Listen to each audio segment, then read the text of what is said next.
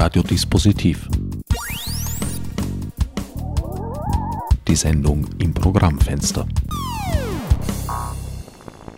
Willkommen bei Radiodispositiv. Am Mikrofon begrüßt euch der an dieser Stelle übliche Herbert Gnauer.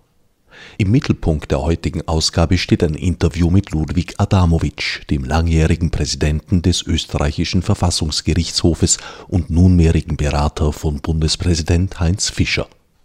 Vergangenen Herbst erschien im Seifert Verlag Ludwig Adamowitschs Autobiografie Erinnerungen eines Nonkonformisten, was ich zum Anlass nahm, ihm einige Fragen zu stellen, die mir beim Lesen seines Buches und teils auch schon davor durch den Kopf gingen.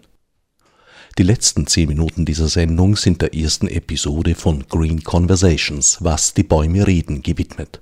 Unter diesem Label werden künftig etwa einmal monatlich kurze, von United Sorry speziell für Radiodispositiv gestaltete Gespräche unter Bäumen zu hören sein diese Green Conversations stehen in Zusammenhang mit dem gleichnamigen Langzeitprojekt, das Mr. United Franz Polstra und DJ Sorry Robert Stein während des gesamten Jahres in Kooperation mit Brut durchführen werden.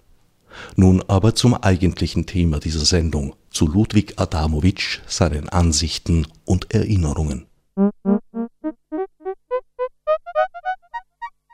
Herr Professor Adamowitsch, Ihre jüngst im Seifert Verlag erschienene Autobiografie trägt den Titel Erinnerungen eines Nonkonformisten. Wie groß ist der nonkonformistische Spielraum eines Präsidenten des Verfassungsgerichtshofes? Also, wenn Sie so fragen, äh, der, der Präsident äh, des Verfassungsgerichtshofes hat gar keinen nonkonformistischen Spielraum, weil er äh, im Zusammenwirken mit dem Gerichtshof, der ja der eigentliche Spruchkörper ist, äh, trachten muss, rechtmäßig äh, zu entscheiden.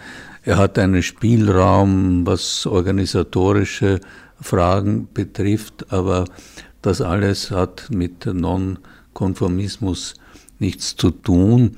Äh, dort, wo bei mir äh, der Nonkonformismus eine Rolle gespielt hat, das waren durchwegs Dinge, äh, die sich in einem gewissen Randbereich abgespielt haben, beziehungsweise wo es gegangen ist um, um, um das Einnehmen oder das Vorgeschlagenwerden für äh, Funktionen.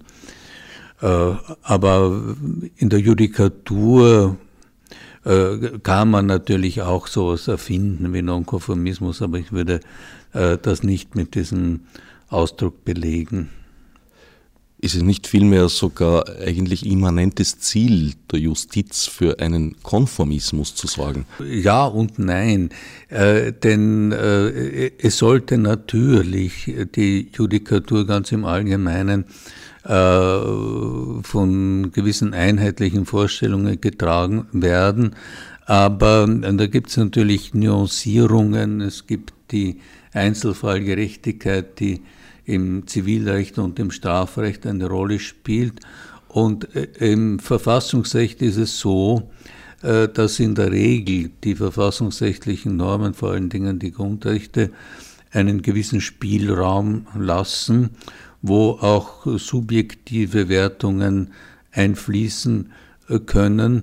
Und äh, das hat, wie gesagt, nichts mit Nonkonformismus zu tun, aber ist unter Umständen für den betroffenen Richter eine Möglichkeit, seine persönlichen Vorstellungen einfließen zu lassen. Wo da die Grenzen sind, und es muss da natürlich Grenzen geben, über das ist immer wieder ziemlich äh, gestritten worden. Gerade in Österreich haben wir ja die Situation, dass Juristen und damit auch Richter unter ganz verschiedenen Rechtssystemen Recht gesprochen haben. Ihre eigene Familiengeschichte ist davon beeinflusst. Wie kann man das mit seinem eigenen äh, Gewissen, sage ich ja. jetzt mal, vereinbaren? Also da, Sie sprechen damit eine Frage an, die natürlich von fundamentaler Bedeutung ist, nämlich äh, die Beziehung zwischen Recht auf der einen Seite und äh, Ethik oder Moral äh, auf der anderen. Äh, das ist eine äußerst schwer zu lösende Frage, über die man schon durch Jahrtausende diskutiert hat und die letzten Endes jeder für sich entscheiden muss. Es gibt verschiedene Lösungsansätze, aber über alle die kann man natürlich unterschiedlicher Meinung sein. Also grundsätzlich basiert Rechtsprechung und auch äh, Gesetzesformulierung auf subjektiven Wertungen. Ja, also so, so ganz so kann man es äh, nicht sagen, äh, sondern es ist natürlich so, äh, je, je weiter es in der Hierarchie der Normen nach unten geht, äh, desto äh, enger sind die Bestimmungen äh, gefasst und äh, da ist dann der Spielraum äh, ein, ein, wesentlich geringerer. Aber bei verfassungsrechtlichen Normen, die also traditionell äh, so ein, ein, ein, gewisses Maß von, äh, von Pathos und Floskelhaftigkeit auch äh, in sich schließen. Da ist der Spielraum wesentlich größer.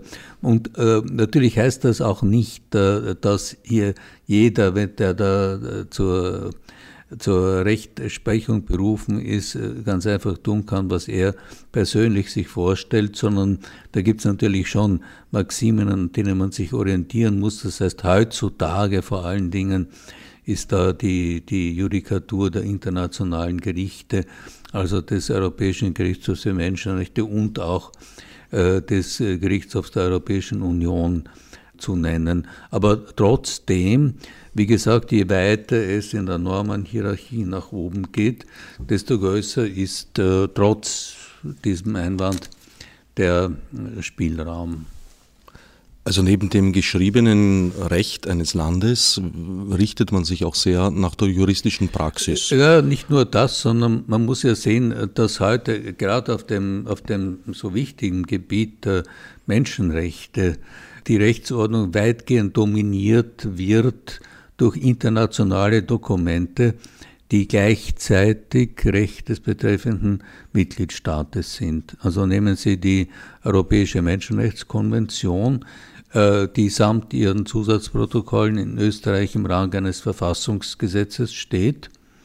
Und nehmen Sie auch äh, die Grundrechtscharta der EU, äh, die gleichzeitig mit dem Vertrag von Lissabon als rechtsverbindlich erklärt worden ist.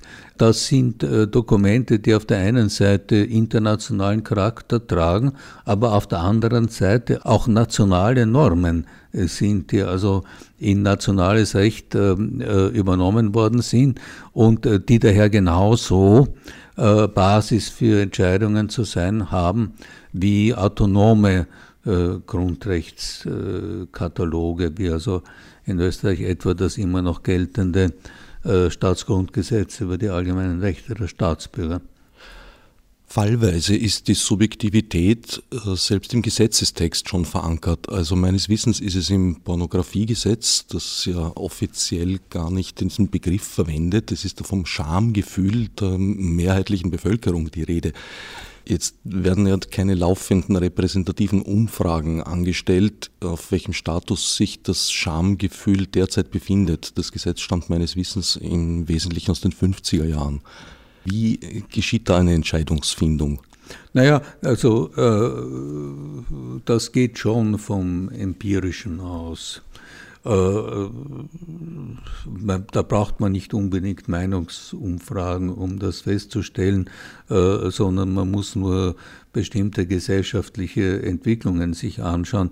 Äh, wenn Sie also äh, denken, dass äh, das Zusammenleben von nicht verheirateten Paaren, das hat es natürlich immer schon gegeben, aber das war doch lange Zeit hindurch eine Ausnahme, während äh, das heute sicherlich nicht mehr als eine Ausnahme bezeichnet werden kann. Und das Gleiche gilt halt für, für Praktiken anderer Art, also die Art und Weise, wie man sich am am Badestrand äh, gibt und äh, so weiter. Da ist natürlich schon ein gewisses Problem, weil äh, man bei einer ganz strikten rechtstheoretischen Betrachtung sagen kann, äh, dass die Norm sich nicht richten darf nach dem, was tatsächlich geschieht. Wenn aber die Norm das von vornherein in Kauf nimmt, und also Entwicklungen auf der gesellschaftlichen Ebene gewissermaßen einkalkuliert, dann ist das natürlich was anderes.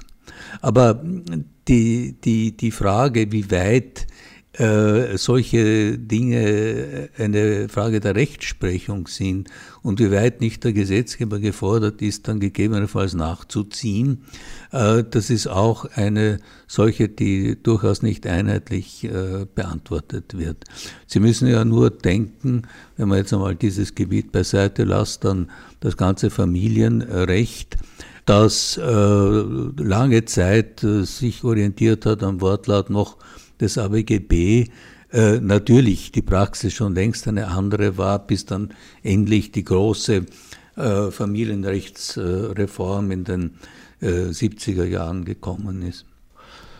Verstehe ich recht, dass es also teils unerlässlich ist, die Veränderung einer Rechtssituation eigentlich durch Übertretungen herbeizuführen? Ja, also die Versuchung ist natürlich groß, das so zu sagen. Nicht?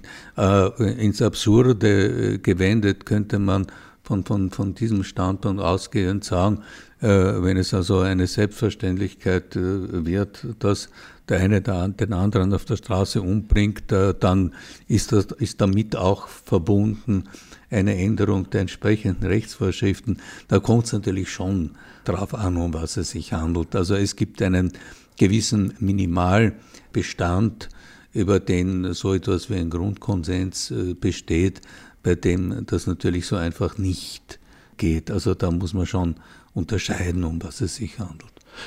Um zurückzukommen zum ursprünglichen Beispiel, das ja auch ein bisschen weniger drastisch ist, in Bezug auf die Moralvorstellungen hat sich ja in nämlich sexuelle und pornografische äh, Darstellungen äh, durchaus nicht nur in Bildern, sondern auch in Texten hat sich ja seit den 50er Jahren einiges gewandelt. Äh, jetzt war aber zum Beispiel ganz historisch betrachtet äh, die Übertretung durch einen Henry Miller, dessen Werke zunächst mal nur unter dem Ladentisch gehandelt werden konnten, bis das dann in den Mainstream oder sagen wir in die äh, künstlerische Arriviertheit gekommen ist, war das ja illegal. Naja, also das ist auch eine alte Frage. Die Pornografie im weitesten Sinn auf dem Index der katholischen Kirche so lang es ihn noch gegeben äh, hat, ist der Henry Miller mit Sicherheit äh, gestanden.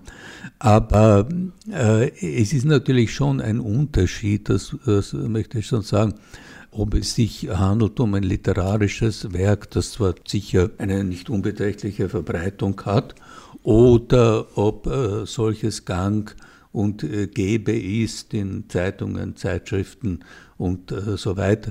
Also da gibt es sicher einen äh, Quantensprung in dieser Beziehung. Also wenn Sie äh, sich anschauen, äh, was weiß ich, also Illustrierte oder, oder auch, oder auch Beilagen zu Tageszeitungen, im Lauf der letzten 50 Jahre werden Sie sehen, dass sich da in der Schreibweise enorm viel geändert hat. Ist da nicht manchmal auch ein gewisser Widerspruch zur freien Meinungsäußerung? Naja, gut, also äh, eine völlig freie Meinungsäußerung äh, kann es nicht gut äh, geben. Die ist von vornherein irgendwie beschränkt. Äh, ich meine, man kann nicht unter dem äh, Titel der freien Meinungsäußerung äh, öffentlich einem anderen gegenüber äußern, dass er ein Schwein oder ein, Trottel oder so etwas ist. Da hört sich die Gemütlichkeit halt dann doch auf. Oder denken Sie an etwas, was, was heute eine nicht unbeträchtliche Rolle spielt, nämlich, äh, dass man auftritt gegen äh, bestimmte äh, Praktiken, also Auschwitz-Lüge und dergleichen mit dem Argument, äh, dass das, äh, dass das Unterbinden solcher Äußerungen der freien Meinungsäußerung zuwiderläuft. Äh, da gibt es das gängige Argument, das auch der Europäische Gerichtshof für Menschenrechte vertritt, äh, dass man nicht auf der Basis der freien Meinungsäußerung äh, Meinungen, Standpunkte begründen darf, die letzten Endes fundiert sind in einem System, das darauf gerichtet ist, genau das abzuschaffen. Österreich ist offiziell ein säkulärer Staat, das heißt, die Kirche hat auf die Rechtsprechung und auf die Gesetzesgestaltung keinen direkten Einfluss mehr. Dennoch sind die Spuren natürlich über die Jahrhunderte vorhanden. Ja. Gibt es da Bestrebungen, das weiterzuentwickeln? Ja, also äh, da kommt es natürlich ganz darauf an, äh, wen Sie äh, fragen. Es ist so, dass Österreich ein Konkordat mit dem Heiligen Stuhl hat und es ist so, dass es die Institution der gesetzlich anerkannten Kirchen und Religionsgesellschaften gibt, die gegenüber anderen Glaubens- und Weltanschauungsgemeinschaften äh, privilegiert äh, sind. Und wenn man das alles nicht will, muss man es ändern, aber das ist natürlich nicht äh, so einfach, wenn man es auf der einen Seite zu tun hat mit einem völkerrechtlichen Vertrag und auf der anderen Seite äh, mit verschiedenen, was verfassungsrechtliche, was verfassungsrechtlich äh, festgelegt ist. Bei der Gelegenheit ist vielleicht äh, wichtig darauf hinzuweisen, dass das Verständnis der Trennung von Staat und Kirche ja durchaus kein einheitliches ist. Nicht, wenn Sie sich anschauen, das französische Verständnis, das ist das einer wirklich radikalen Trennung mit der Konsequenz, dass es auch etwa äh, keinen Religionsunterricht in der äh, Schule, in der öffentlichen Schule äh, geben äh, kann. Und wenn Sie sich anschauen, das Verständnis in den USA, das äh, in vieler Hinsicht geradezu paradox ist, wo zwar auf der staatlichen äh, Ebene sehr strikt unterschieden wird, aber auf der gesellschaftlichen Ebene der religiöse Faktor eine wesentlich größere Rolle spielt als etwa in, in Kontinentaleuropa. Also es gibt da jede Menge äh, von Verständnis äh, der, der Trennung von Staat und Kirche. Sie haben im Lauf Ihrer langen Karriere auch öfter mehr Öffentlichkeit erhalten, als Ihnen wahrscheinlich ja. lieb gewesen sein mag. Ja. Da fiel mir zum Beispiel die Auseinandersetzung mit Jörg Haider ein. Ja, man kann also sicherlich sehr verschiedener Meinung darüber sein und war auch äh, verschiedener Meinung, ob es gut war, diese Auseinandersetzung äh, zu suchen. Aber ich sage ganz ehrlich, es ist mir ganz einfach die äh, Geduld äh, gerissen, weil ich die Art und Weise, wie da äh, argumentiert worden ist, ganz einfach als äh, Zumutung äh, empfunden habe. Nicht, wenn jemand, wenn ein Landeshauptmann bei mir äh, gewesen ist, um äh, zu warnen vor den möglichen Folgen einer zu erwartenden Entscheidung und dann mir öffentlich ausrichten lässt, dass ich das Gespräch mit der Kärntner Landesregierung verweigert hätte. Das war eine ganz andere Situation, um, die da ins Spiel gebracht wurde, dann äh, bin ich halt ganz einfach explodiert. Nicht? Und ich, ich wusste außerdem, äh, so wie ich versucht habe, die, die Sache aufzuziehen, äh, dass das nahezu zwangsläufig zu meinen Gunsten ausgehen musste, was nebenbei bemerkt viele Presseleute nicht äh, verstanden haben, weil sie die Rechtslage nicht richtig interpretiert haben. Für einen juristischen Vollblutlaien, wie ich es bin, war die Lage die, dass eigentlich das Land Kärnten sich geweigert hat, eine geltende Rechtslage zu vollziehen. Gott sei Dank äh, hat man jetzt im, im abgelaufenen Jahr getrachtet, einen Schlussstrich zu ziehen, der offenbar im Großen und im Ganzen auch äh, funktioniert. Aber das Ganze ist wirklich eine unheilvolle Geschichte gewesen, deswegen, weil gewisse Fehler kaum mehr gut zu machen waren. Und der Kardinalfehler ist äh, darin äh, gelegen, äh, dass der Staatsvertrag im Jahr 55 bekanntlich in Kraft getreten ist und man sich dann 17 Jahre Zeit gelassen hat, um auf dem Gebiet der zweisprachigen äh, topografischen Aufschriften und Bezeichnungen etwas zu unternehmen. Und äh, dann allerdings, also ziemlich intensiv, und dann hat es den berühmten Ortstafelsturm gegeben und die ganze weitere Entwicklung äh, war in, im Sinn einer Fieberkurve.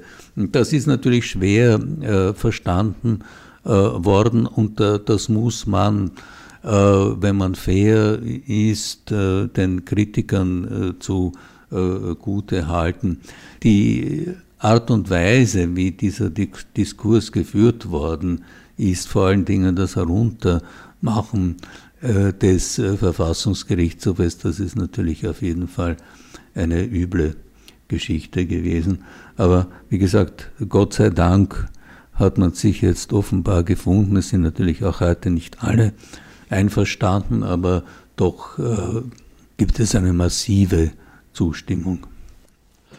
Einer der Gipfelpunkte dieser Fieberkurve war in meiner Wahrnehmung, als der damalige Kärntner Landeshauptmann Haider öffentlich darüber nachdachte, in seinem Bundesland darüber abstimmen zu lassen, ob die Verfassung dort Gültigkeit hätte oder nicht. Also äh, an eine solche Bemerkung kann ich mich nicht äh, erinnern.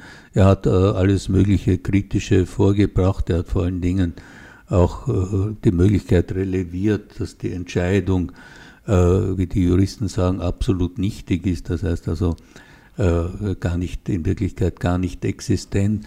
Aber ich würde sagen, lassen wir es. Ich bin schon sehr froh, äh, dass es so weit gekommen ist, wie es jetzt gekommen ist. Wenn ich doch vielleicht kurz noch nachfragen dürfte, in meiner Erinnerung wollte er darüber abstimmen lassen, ob eine Erkenntnis des Verfassungsgerichtshofs in Kärnten umgesetzt werden muss. Also das kann durchaus sein, ich will dem nicht widersprechen, ich kann mich an das äh, nicht erinnern. 2006 haben Sie vor dem Europaausschuss der französischen Regierung eine Nein, des französischen Senates pardon, des französischen Senates eine Rede gehalten, in der sie zur Ehrenrettung Österreichs angetreten sind. Wurde Ihnen das von der damaligen Bundesregierung in irgendeiner Weise gedankt? Ja, nicht, nicht, nicht direkt gedankt. Ich bin, ich bin dann einer eine der Personen gewesen, die äh, von dem später eingesetzten Waisenrat äh, äh, kontaktiert worden sind und der Gespräche geführt habe. Mich hat äh, die Sache äh, deswegen geärgert, weil ich erstens einmal von Anfang an der Meinung war, dass diese Vorgangsweise rechtswidrig äh, gewesen ist, was später auch äh, bestätigt worden ist von, von unabhängigen Fachleuten. Und äh, das Zweite, die Vorstellungen vor allen Dingen in Frankreich über die Zustände, die geschaffen werden könnten äh, durch das Entstehen äh, dieser Koalition. Äh, die waren ja wirklich abenteuerlich. Und mir ist es in diesem Vortrag darum gegangen, äh, in einer halbwegs glaubhaften Weise darzustellen, dass es wirkliche Barrieren gibt, eben auch durch die Judikatur des Verfassungsgerichtshofes äh, zu rechtsextremistischen Parteien, die verhindern, dass hier wirklicher Unfug äh, getrieben wird. Das waren äh, Dinge, die ganz einfach nicht bekannt waren. Also ich bin überzeugt davon, dass also breite Kreise der französischen Öffentlichkeit überhaupt nicht gewusst haben, dass der Verfassungsgerichtshof eine Handhabe hat, um gegen rechtsextremistische Umtriebe aufzutreten. Und darum ist es mir in erster Linie gegangen. Aber ist nicht doch auch mit den Jahren der sogenannten schwarz-blauen Wende-Regierung eine Änderung des politischen Klimas in diesem Lande eingetreten? Ja, also äh, über das kann man unterschiedlicher Meinung sein. Ich muss Ihnen ehrlich sagen, ich äh, äh, schätze diese Änderung nicht allzu hoch ein. Denn äh, wenn man so ein bisschen äh, diese ganzen äh, diese ganzen Zeiten durchlebt hat, dann weiß man, dass halt ein, ein, ein guter Teil äh, der Bevölkerung sich geflüchtet hat in die Arme der damals noch bestehenden äh, Großparteien und äh, dort jedenfalls teilweise äh, sich also genauso unverschämt geäußert haben und das schon sehr früh, äh, wie es dann später dem, dem blauen Koalitionspartner zu Last gelegt worden ist. Also in der Hinsicht sehe ich keinen äh, sehr großen Unterschied. Also ich habe mich, äh, ich, ich, kann das ja sagen, weil ich der Sohn eines politisch Erfolgten äh, bin, ich habe mich äh, da so, als ich in, irgendwie in das aktive Berufsleben eingetreten bin und auch wenn ich so also um den Kollegenkreis mir angeschaut habe, habe ich mich schon gewundert über manches, was da gesagt worden ist. Also ich, ich schätze äh, die Klimaänderung nicht äh, für so besonders groß ein. Kann man natürlich sagen, äh, ja, das ist umso schlimmer, da hätte man damals schon etwas dagegen tun sollen, das mag schon äh, sein. Und äh, es ist ja dann später vor allen Dingen im, im Anschluss an, an Waldheim und, und so, äh, hat sich ja da Verschiedenes getan.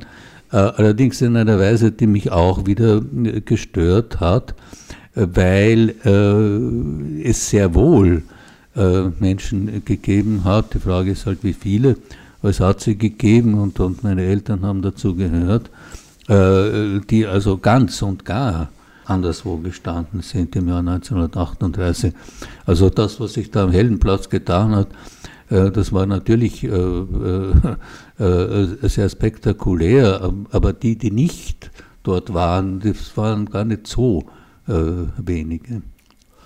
Also die wahrgenommene Skandalflut ist eher auf eine offene, freiere Berichterstattung zurückzuführen? Ja, das ja und ja sicherlich.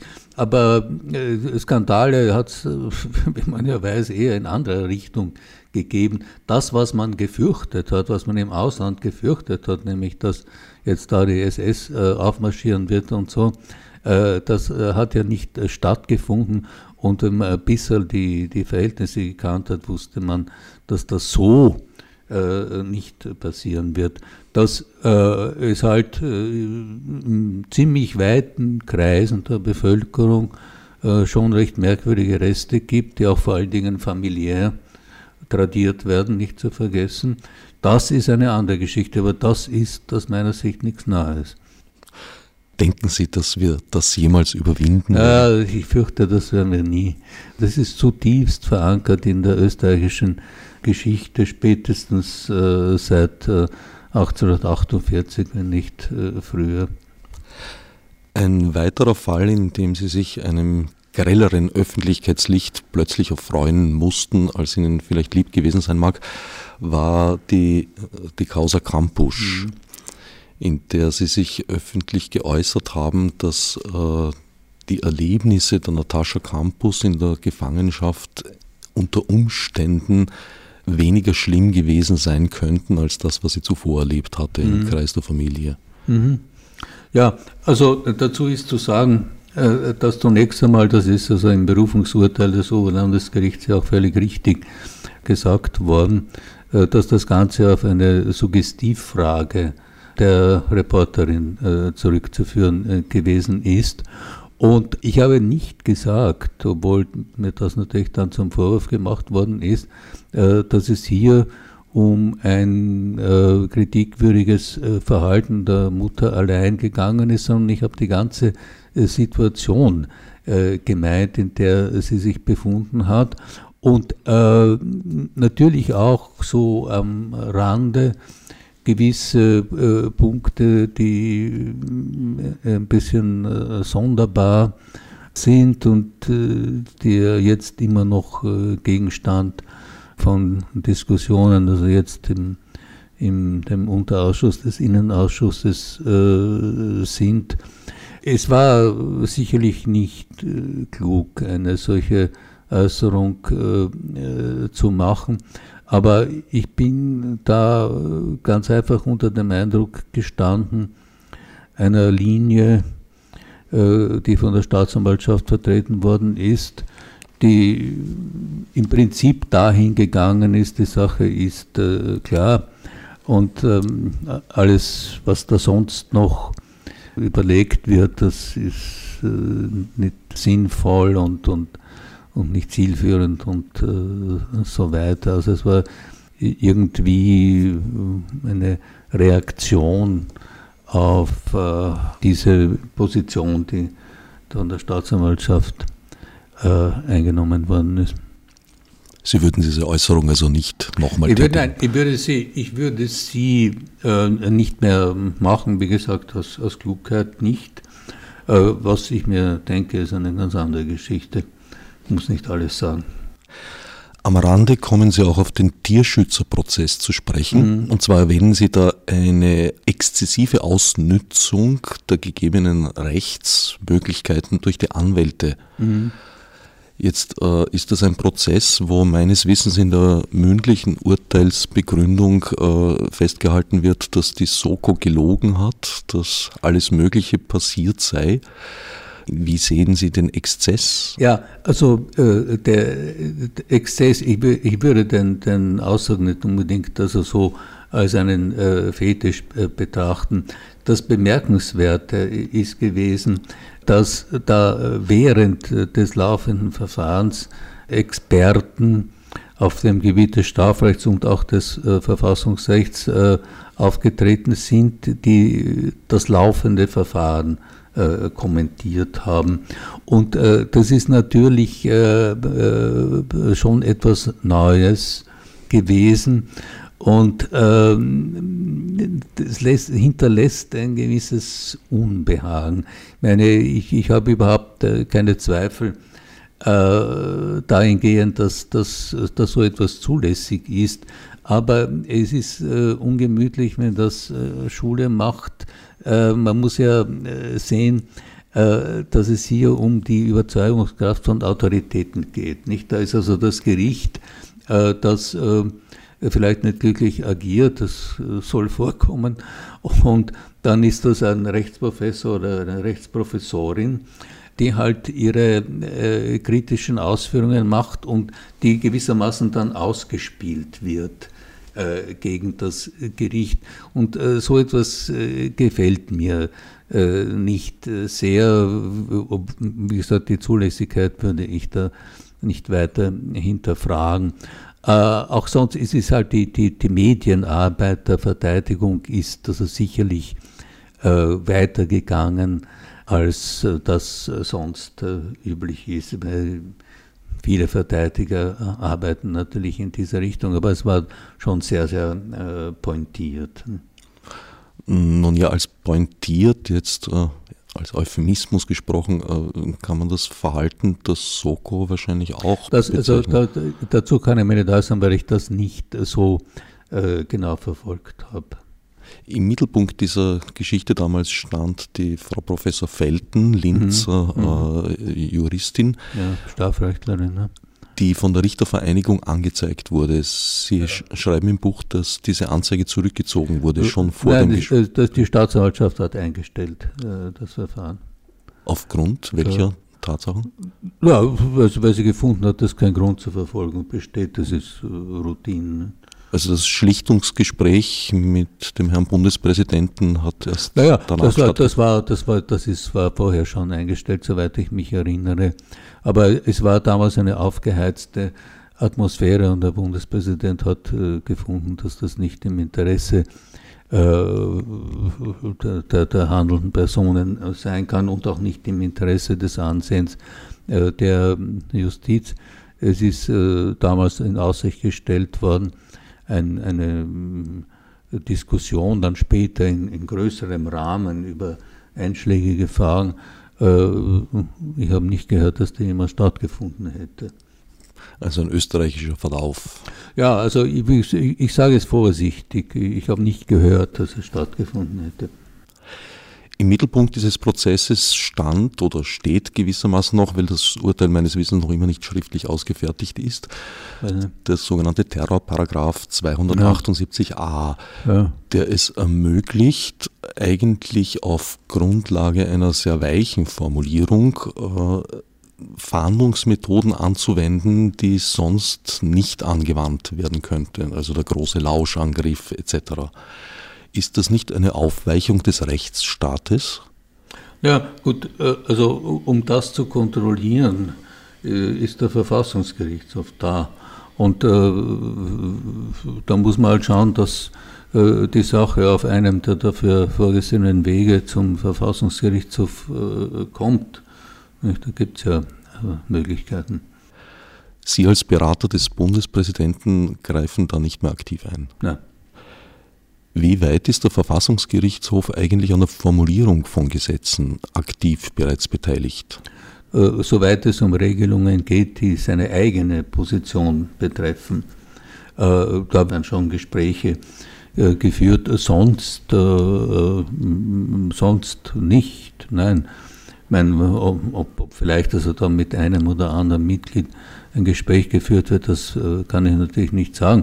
Aber der Verfassungsgerichtshof als solcher äh, sicherlich nicht. Und äh, also zu der Zeit, zu der ich Präsident war, erinnere ich mich, dass wir immer äh, im Begutachtungsverfahren Gesetzesentwürfe äh, bekommen haben und grundsätzlich, wenn nicht eine Sache vorgelegen ist, die in den eigenen Bereich eingegriffen hat, keine äh, Stellungnahme abgegeben haben.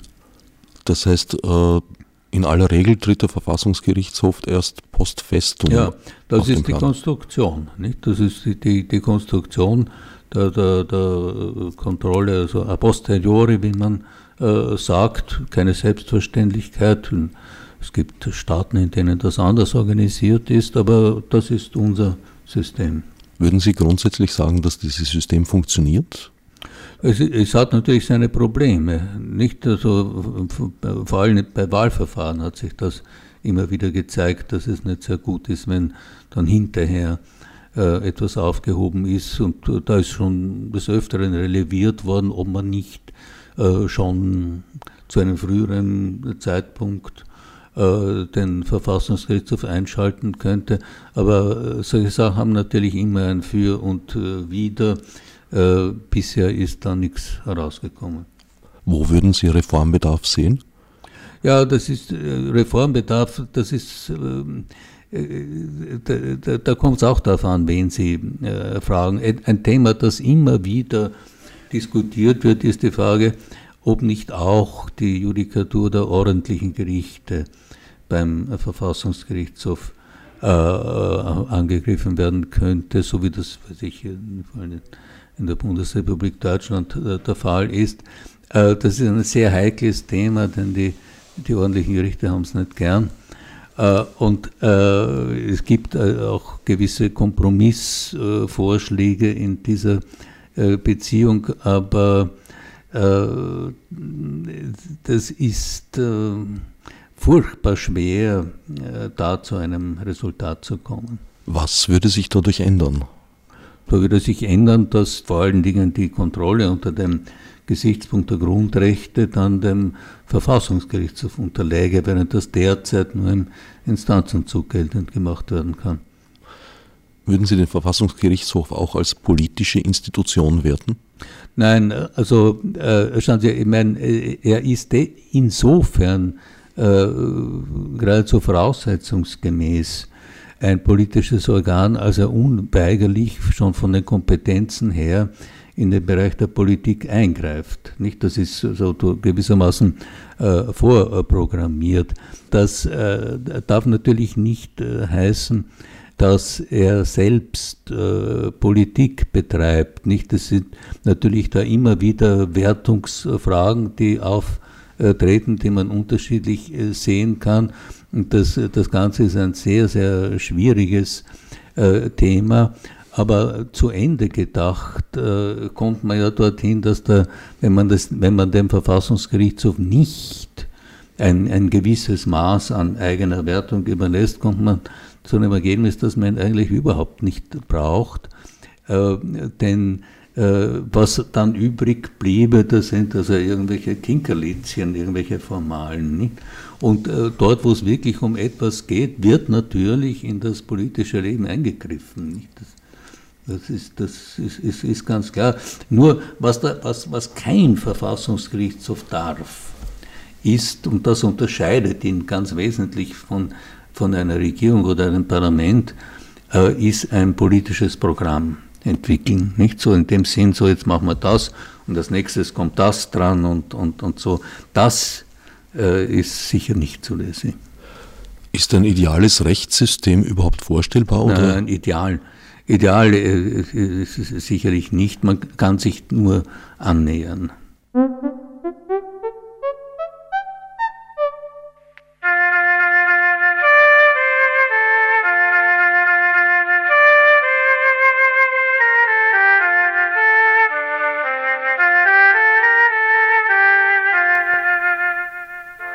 Was beschäftigt die Leute heute? Was treibt sie, um aktiv zu partizipieren in einem philosophischen Diskurs über neue Tendenzen in zeitgenössischen Ideologien?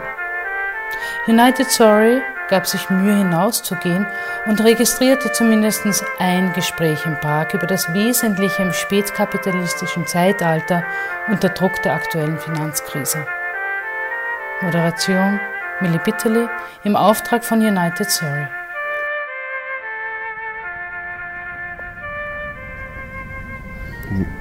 Weil ich stehe nur und, mhm. und sehe das alles. Right. Und dann auf einmal habe ich gedacht, habe ich gedacht, gibt es auch Rechte für uns? Für dass wir hier nur stehen ja. und wachsen und was für Rechten haben wir dann? Darüber hast du nachgedacht.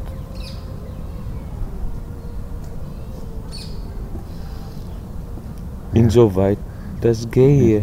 Ja. Verstehe. Mit mir in diesem Sprache mhm. nachzudenken, weil ich bin es nicht gewohnt in genau. Verfassungssprache zu denken. Ja. Ja. Und zu leben. Ja. Und ja. Und dann, das ist auch schwierig, weil man lebt. Du lebst, ich überlebe, glaube ich. Oh. Weil oh. du schon so viel Wurzeln hast und ja. auch so weit in den Himmel reiche. Reicht ich. reichst. Ja. Und ich fühle mich noch so klein und so am Boden. Mhm. Und eigentlich wollte ich dich gern umarmen, aber ich weiß nicht, ob ich berechtigt bin, das, das zu machen. Weißt du, von der ja. Verfassungsperspektive aus, ja. kann ein so etwas Kleines, so etwas Großes umarmen, weil du da, kannst dich nicht wirklich bewegen und ich kann eigentlich überall hin. Das ist auch ein bisschen mein Problem. Ja. Die Unruhe verstehe ich. Na, Doch? ich will überall sein. Okay. Du wirst. Das bei mir ist das anders, das verstehe ich auch. Aber ich verstehe, was du meinst, aber hab keine Angst. Vielleicht für mich ein bisschen, weil ich so doch manchmal ein bisschen so stachelig bin, sozusagen. Muss man aufpassen, verstehe. Ja, aber du bist. Aber das ist nichts zu tun mit Verfassung, glaube ich. Nein, ich weiß noch, du bist so stachelig, weil du. Ja, wie muss ich das sagen? Ja. Keiner hat es getraut, dich zu schneiden. Und ja. Hm, eigentlich bist du ein bisschen zu groß. Ja, ja, ja, ja. Und ja, aber das, das ist der Grund, dass ich, du sagst, nicht schneiden, aber das ist passiert. Da habe ich, das ist mein Leben, das ist mein, ja, wie soll ich sagen, das ist. Du, du bist beschnitten? Ja, ich bin beschnitten.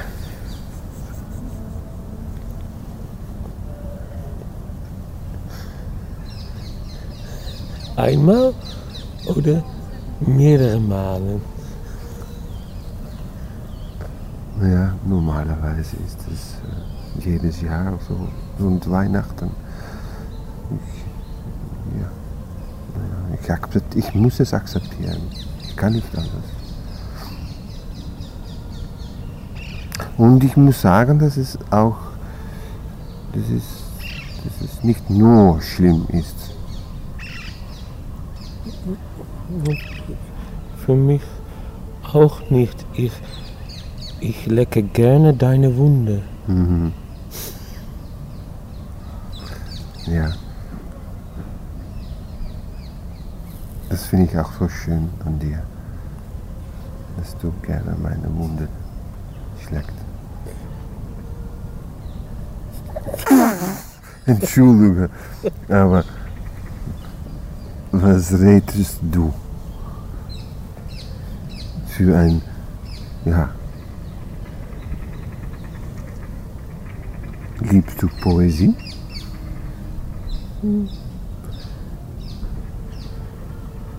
Wenn die Blätter fallen, dann bin ich ganz inspiriert. Weil dann Aber du bleibst gibt doch es so vieles Nacktes. Ja. Und ich halte meine Kleider an. Mhm. Ich auch. Das haben wir dann gemeinsam. Etwas. Ja, äh, Das, ja, das, ich- das bindet uns. Ich liebe, dass du noch, dass du noch ein Geheimnis ha hast. Dass du nicht alles gleich wegkippst im Winter. Mhm.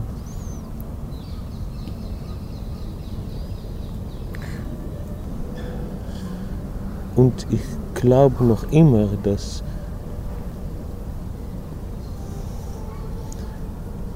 einmal vielleicht eine Person etwas richtiges, Schönes, Persönliches äußere zu mir. Oder äußere. Oder sage ist vielleicht Einfach. einfacher. Und wenn ich dann sage, ich liebe dich,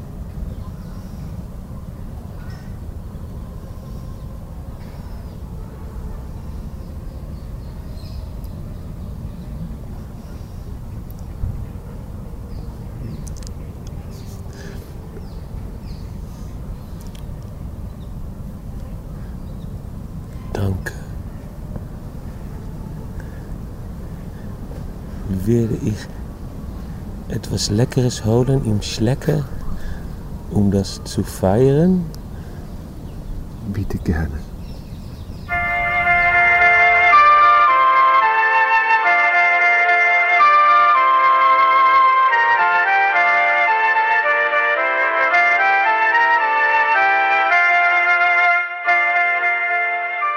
Damit haben wir das Ende des heutigen Programmfensters erreicht. Zu Gast war diesmal ich, und zwar beim ehemaligen Präsidenten des österreichischen Verfassungsgerichtshofes Ludwig Adamowitsch. Zuletzt waren United Sorry Franz Polstra und Robert Stein mit der ersten Folge von Green Conversations, was die Bäume reden, zu hören. Das erste Event der gleichnamigen Projektreihe Salon im Grünen Nummer 1 startet übrigens Sonntag, 12. Februar 2012. Um 14 Uhr wird ein Shuttlebus vom Künstlerhaus am Karlsplatz Kurs auf einen vorläufig geheim gehaltenen Ort des Geschehens nehmen. Alle genannten Namen, Daten, URLs etc. sind sowohl auf dem Website von Orange 94.0 unter o94.at als auch auf der Seite der Sendereihe unter http://no-na.net-dispositiv zu finden. Fürs Zuhören dankt einmal mehr Herbert Gnauer. Als Marburg mit Monesi. Fichtes Obsidloidar.